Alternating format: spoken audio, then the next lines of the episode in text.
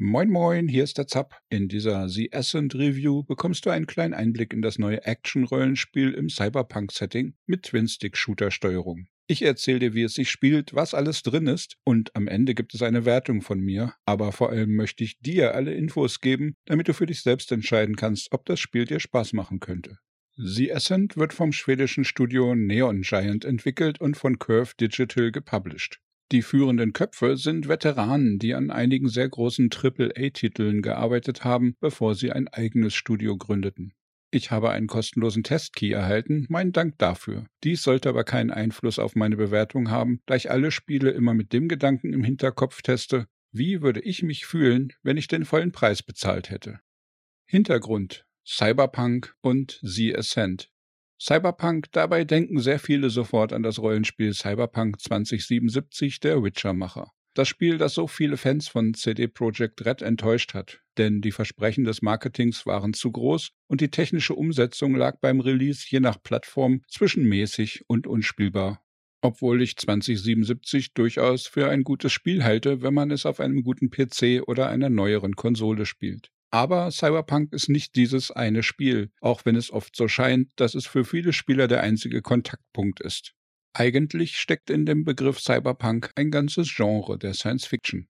Angefangen mit zahlreichen Büchern wie den von Philip K. Dick, der die Romanvorlage zu Blade Runner schrieb, William Gibsons Neuromancer-Trilogie oder Ted Williams' Otherland. Viele Filme, neben Blade Runner unter anderem auch die Matrix-Trilogie, spielen in dieser Nische. Und weitere Unterkategorien wie Steampunk, Dieselpunk oder Biopunk sind daraus entstanden. Und im groben Rahmen reihen sich auch die Spieleuniversen von Fallout und Stalker mit ein.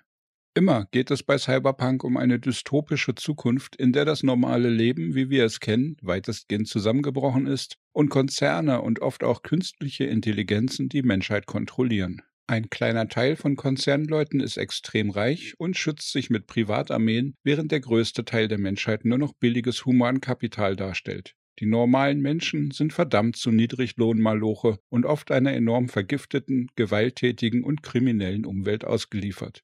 Und hier reiht sich The Ascent ein. Es hat absolut nichts mit dem Spiel von den Witcher-Machern zu tun, sondern ist ein Cyberpunk-Spiel im eigentlichen Sinne. The Ascent Spieltyp The Ascent ist grundlegend ein isometrisches Rollenspiel mit Action-Shooter-Elementen und einer Twin-Stick-Steuerung. Man schaut also permanent von schräg oben auf seinen Charakter und in diesem Fall kann man die Kamera nicht selbst steuern. Insgesamt ist es ein sehr interessanter Mix aus tollem Leveldesign, gutem Weltdesign an sich, viel Cyberpunk-Vibes und stetiger Charakterentwicklung. Es handelt sich um ein echtes Rollenspiel mit Grundwerten, Fähigkeiten, Ausrüstung, Cyberware. Es gibt eine umfangreiche Geschichte, wir können nach und nach unsere Ausrüstung verbessern, Werte pushen, Quests abschließen, die große Welt in Grenzen frei erkunden. Das Gameplay erinnert ein wenig an Spiele wie Diablo oder alte Rollenspielklassiker aus den 90ern und frühen 2000ern, gemischt mit moderner Grafik und aktuellerem Twin-Stick-Shooter-Gunplay und einem echt gut umgesetzten Cyberpunk-Science-Fiction-Feeling. Gameplay, Charaktere und Rollenspiel. Die Charaktererschaffung erlaubt Männlein und Weiblein auszuwählen und allerlei Farben und Skins für die Startklamotten. Auch Tattoos, Frisur und Haarfarbe kann man aus einer großen Palette auswählen. Die Gesichter allerdings sind mehr oder weniger sechs kaum unterscheidbare Varianten. Es gibt nur die eine Körperform, das ist schon ziemlich enttäuschend. Bei all der Grafikpracht des Spiels an sich hat es leider nicht ausgereicht, um ein paar mehr Optionen für den eigenen Charakter zu erstellen. Wir erhalten für jeden Kill, jede Entdeckung und jede Quest Erfahrungspunkte und steigen dadurch auf. Beim Level-Up bekommen wir drei Skillpunkte, die wir in acht Fertigkeiten investieren können. Neben Zielgenauigkeit und Lebensenergieboost gibt es auch schnellere Regeneration von Energie- oder Ausweichrollen, Resistenz gegen Betäubung und Stolpern oder Chance auf kritische Treffer. Unsere Waffen können vier Schadensarten verursachen und verfügen auch über zahlreiche Attribute wie Feuerrate, Nachladeverzögerung, Rückstoß oder Magazingröße. Genauso können unsere drei möglichen Rüstungsteile uns gegen vier Arten von Schaden schützen und verfügen über Bonuspunkte für die Fähigkeiten oder andere Vorteile.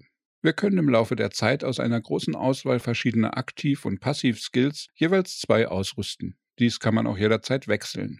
Insgesamt macht das Rollenspielsystem schon einiges richtig, geht aber auch nicht wirklich in die Tiefe. Hier kann man einiges an seine Bedürfnisse anpassen, allerdings sollte man keine enorme Komplexität in diesem Bereich erwarten. Gameplay Welt. Die Geschichte spielt in einer sogenannten Arkologie auf dem Planeten Veles. Das ist eine riesige pyramidenartige Struktur, die einem Konzern namens The Ascent gehört. Und eigentlich sind auch fast alle Einwohner mehr oder weniger Eigentum der Firma. Dumm, wenn die Firma dann pleite geht und das totale Chaos ausbricht. Uns erwartet eine dreckige Cyberzukunft. Wir beginnen in der Hierarchie des Konzerns ganz unten, als Hilfsarbeiter im Abwasserbereich. Die Einwohnerschaft ist ein Gemisch aus Menschen und Aliens, vergleichbar mit Mass Effect oder Star Wars-Titeln wie KOTOR. Der Aufbau der Welt ist bestimmt durch ein sehr verwobenes, dreidimensionales Leveldesign. Dies wird besonders in der Stadt deutlich, aber auch fast alle Gebäude, Keller und Außenbezirke sind eher labyrinthartig und auf mehreren Ebenen ineinander verschachtelt. Die Stadt ist größtenteils Open World, wobei manche Gebäude und Dungeons über eine Tür mit Ladebildschirm betreten werden. Es gibt aber auch eine angenehme Menge Häuser und Keller, in die man direkt reinlaufen kann. Am Anfang ist unser Zugang noch begrenzt. Viele Bezirke sind für uns gesperrt, da wir halt ganz unten anfangen. Aber je mehr Aufträge wir erfolgreich abschließen, desto mehr erweitert sich unser Zugang in die Welt. Die Arkologie hat mehrere Etagen und nach einiger Zeit entfalten sich die riesigen Areale von The Ascent vor uns. Da die Entfernungen schon recht groß werden mit der Zeit, gibt es zwei Schnellreisesysteme. Wir können kostenlos mit der Metro fahren oder uns für 1000 Credits ein Taxi rufen. Beide Systeme sind aber immer auf die aktuelle Etage beschränkt, die wir nur an den Aufzügen im Kern wechseln können. Gameplay, Story. Wir sind ein Konzernsklave oder Indent, wie es hier heißt. Unsere Firma, der wir riesige Mengen Geld schulden und die uns damit mehr oder weniger besitzt, heißt The Ascent. Man weiß nicht direkt, ob es Glück oder Pech ist, aber unsere Firma geht plötzlich pleite und die leitende KI verstummt. Und nun wird aus der kontrollierten Unterdrückung ein riesiges Chaos, was auch nicht besser ist. Wir erledigen als Söldner Aufträge für unseren Bezirksverwalter Poon, der uns im Gegenzug mit Ausrüstung und Geld versorgt. Nach und nach versuchen wir dabei herauszufinden, was mit der Ascent KI passiert ist und wer seine Finger in diesem düsteren Spiel bis zum Ellenbogen drin stecken hat. Neben den Geschichten der Hauptquest, die oft in Cutscenes fortgeführt werden, gibt es zahlreiche Nebenquests, die meistens nur in Textdialogen gestartet werden. Abseits der Quests kann man manchmal mit den Einwohnern ein paar Sätze sprechen oder Notizen finden, die weitere Hintergrunddetails der Welt aufdecken. Mehr Details der Story möchte ich nicht spoilern, aber die Geschichte hat ein paar unerwartete Wendungen und auch die Nebenquests haben teilweise interessante und überraschende Details, allerdings nicht alle. Manchmal sind auch kleinere Belanglosigkeiten dabei, wie rette den Koffer und bring ihn zu NPC XYZ, aber manches, was harmlos anfängt, wird später noch spannender. Man darf aber keine komplexen und verzweigten Geschichten erwarten. Auch Entscheidungen passieren in The Ascent an keiner Stelle. Es gibt keine Entwicklung des Charakters, abseits der Werte, die man in irgendeiner Weise beeinflussen könnte. Hier ist The Ascent eher geradlinig wie ein Film, nicht besonders interaktiv. Multiplayer The Ascent bietet die Möglichkeit, die komplette Kampagne im Koop-Multiplayer zu bestreiten. Alles ist mit ein bis vier Spielern verfügbar und man kann entweder mit seinen Steam-Freunden oder lokal am Rechner gemeinsam spielen. Das Spiel bietet hierbei große Freiheiten. Jeder kann frei herumlaufen und alles machen, was der Besitzer der Session auch kann. Insgesamt macht der Multiplayer eine Menge Spaß und bietet nicht nur das komplette Spielerlebnis als Teamspiel, sondern auch abseits der Story kann man einfach mal ab und zu ein wenig zusammen herummetzeln. Das ist sehr unterhaltsam und funktioniert auch technisch weitestgehend sehr gut. So wird Loot an alle verteilt. Findet man also eine Waffe oder ein Waffenupgrade, bekommt jeder Spieler das gleiche Item in die Tasche. Heil- und Energietränke muss man sich aufteilen. Es gibt aber auch ein paar Dinge, die nicht so schön sind im Mehrspielermodus. Die Mitspieler sind auf der Minimap nur in der Nähe sichtbar und das auch nicht besonders deutlich. Wenn man sich weiter voneinander entfernt, braucht man die große Map, um sich wiederzufinden. Es gibt keine Funktion, um manuell einen Marker zu setzen, sodass man sich zeigen könnte, wo man hin will. Am schlimmsten aber ist, dass es keine Abfrage gibt, wenn jemand die Map wechselt. Alle landen abrupt im Ladescreen, egal ob ein anderer Spieler gerade weit weg kämpft, sein Inventar aufräumt oder sich im Gespräch befindet. Es gibt auch einen Sofa-Koop-Modus, der es wohl ermöglicht, mit mehreren Spielern an einem Rechner zu spielen. Allerdings braucht man dazu mehrere Gamepads, die ich leider nicht verfügbar hatte. Wie gut dieser Modus funktioniert, kann ich also nicht beurteilen. Zustand des Spiels. Nun das Dickste gleich vorweg. Nach 22 Stunden Spielzeit ist mir das Spiel gecrasht. Nicht das erste Mal, aber dieser Crash hat mir dann alle Safe Games zerstört. Nach einem Neustart waren alle meine vier Charaktere futsch, die Dateien auf der Festplatte hatten nur noch zwei Kilobytes Größe. Und auch die Steam Safe Game Cloud war nicht in der Lage, den alten Stand wiederherzustellen. Das Spiel hat scheinbar sofort beim Start dieser Dateien einfach dumm überschrieben, ohne Kontrolle, ob es eventuell umfangreichere oder abweichende Daten gibt. Ich kann euch also nur empfehlen, die Save-Dateien öfter mal manuell zu sichern. Das Spiel hat hier einfach krasse Fehler, was das sichere Handling von Save-Games angeht. Extrem nervend und enttäuschend. Die Dateien liegen beim Windows-Profil im versteckten AppData Local The Ascent Ordner. Hinzu kommen dann allerlei kleinere technische Problemchen wie Abstürze oder Nachladeruckler, die trotz NVMe-SSD und High-End-CPU auftreten. Mikroruckler begleiten einen permanent durch das ganze Spiel, aber man gewöhnt sich dran.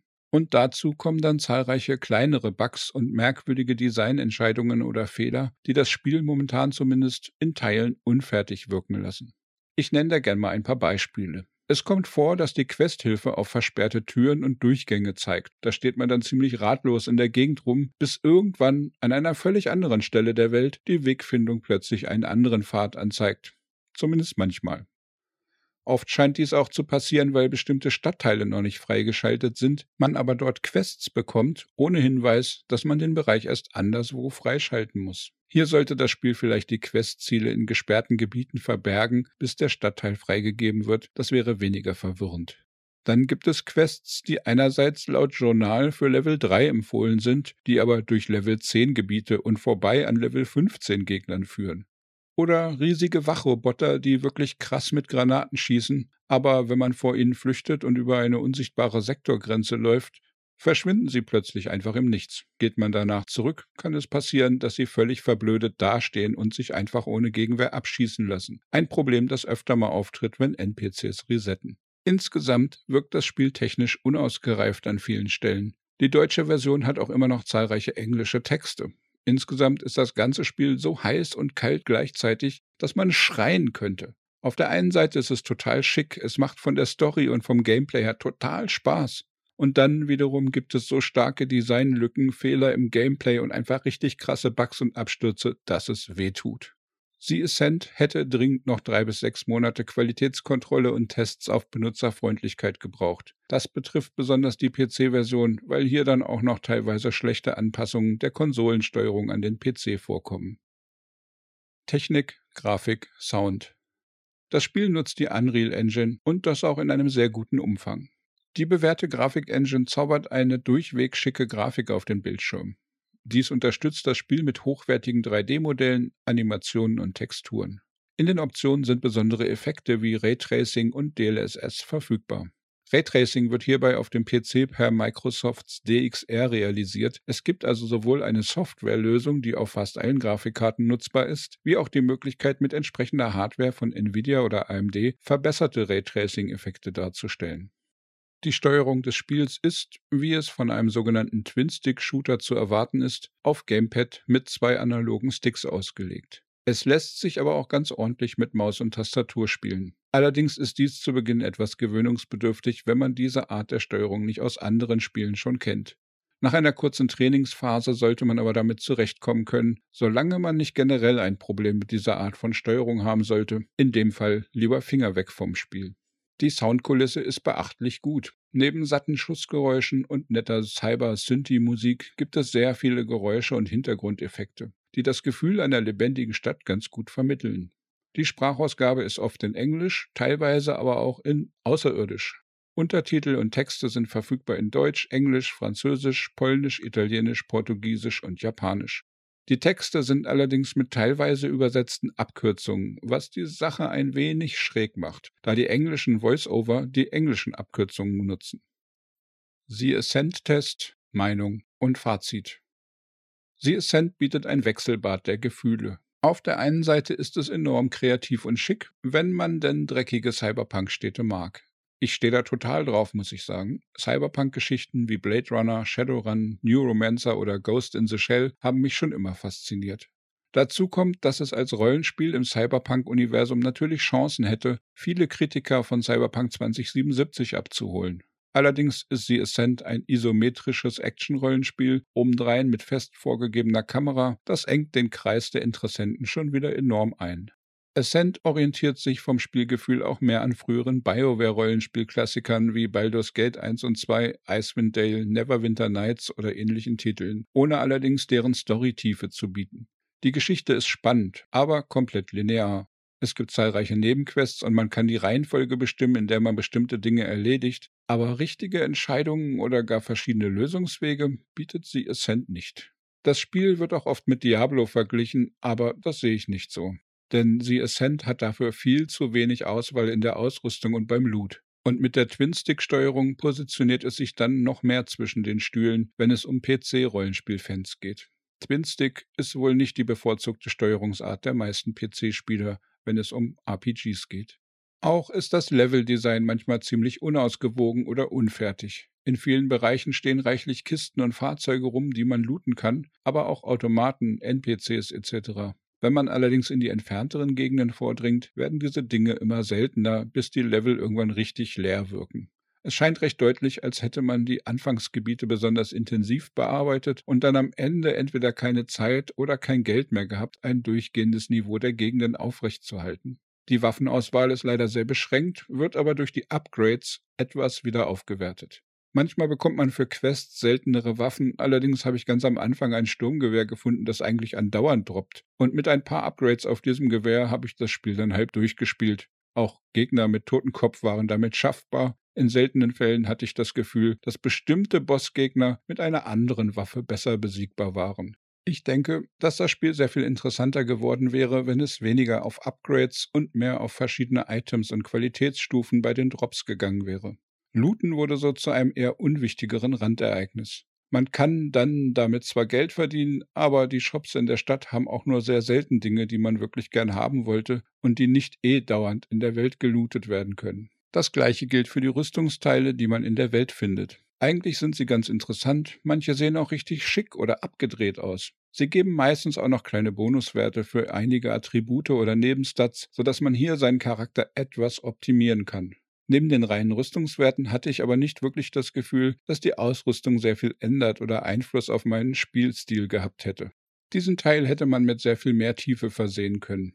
Andere Spiele leben fast komplett von ihrer Loot-Vielfalt und hier wird dieser Teil des Spiels fast komplett vernachlässigt. So gibt es leider viel verschenktes Potenzial im gesamten Loot, Item, Drop und NPC-Shop-Bereich.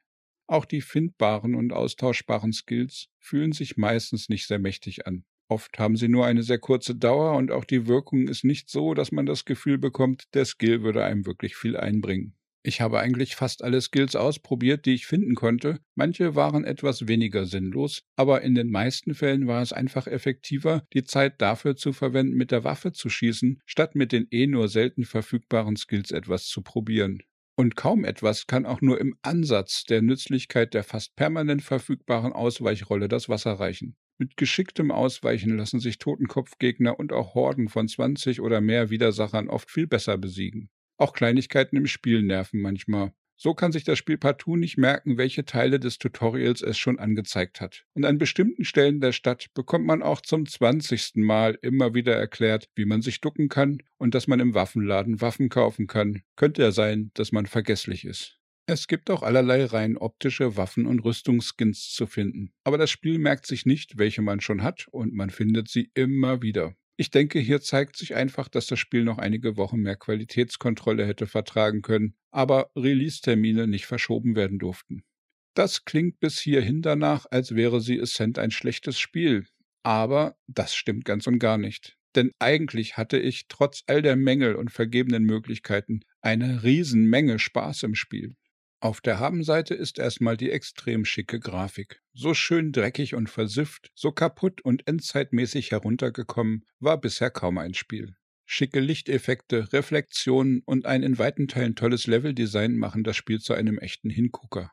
Auch das gesamte Ambiente, also der Mix aus Optik, Animation, Soundkulisse und Spielgefühl, passt einfach komplett gut. Nun bin ich ein Fan des Cyberpunk-Genres und damit spricht mich das Spiel auf einer besonders empfänglichen Stelle an. Aber ich denke, auch generell macht sie Ascent trotz der vielen Probleme eine Menge richtig.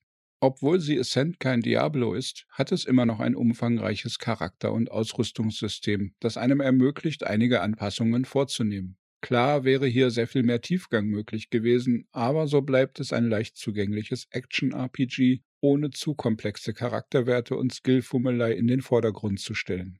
Die große Stärke für mich ist der sehr taktische Kampf. Durch das Ausweichen, das Deckungssystem, Sprengfässer und allerlei weiteren taktischen Möglichkeiten wie den Skills hat mir das eigentliche Kämpfen durchgehend Spaß gemacht. Es gibt neben den vielen Standardmobs immer mal wieder Gegner mit besonderen Skills. Manche der Schurken gehen auch mal in Deckung, versuchen einen einzukreisen oder sie ziehen sich zurück, um einen in die Verstärkung zu locken. Und Bosse haben nicht nur eigene Special Skills und Arenen, sondern Stärken und Schwächen, die man mit entsprechender Ausrüstung kontern kann.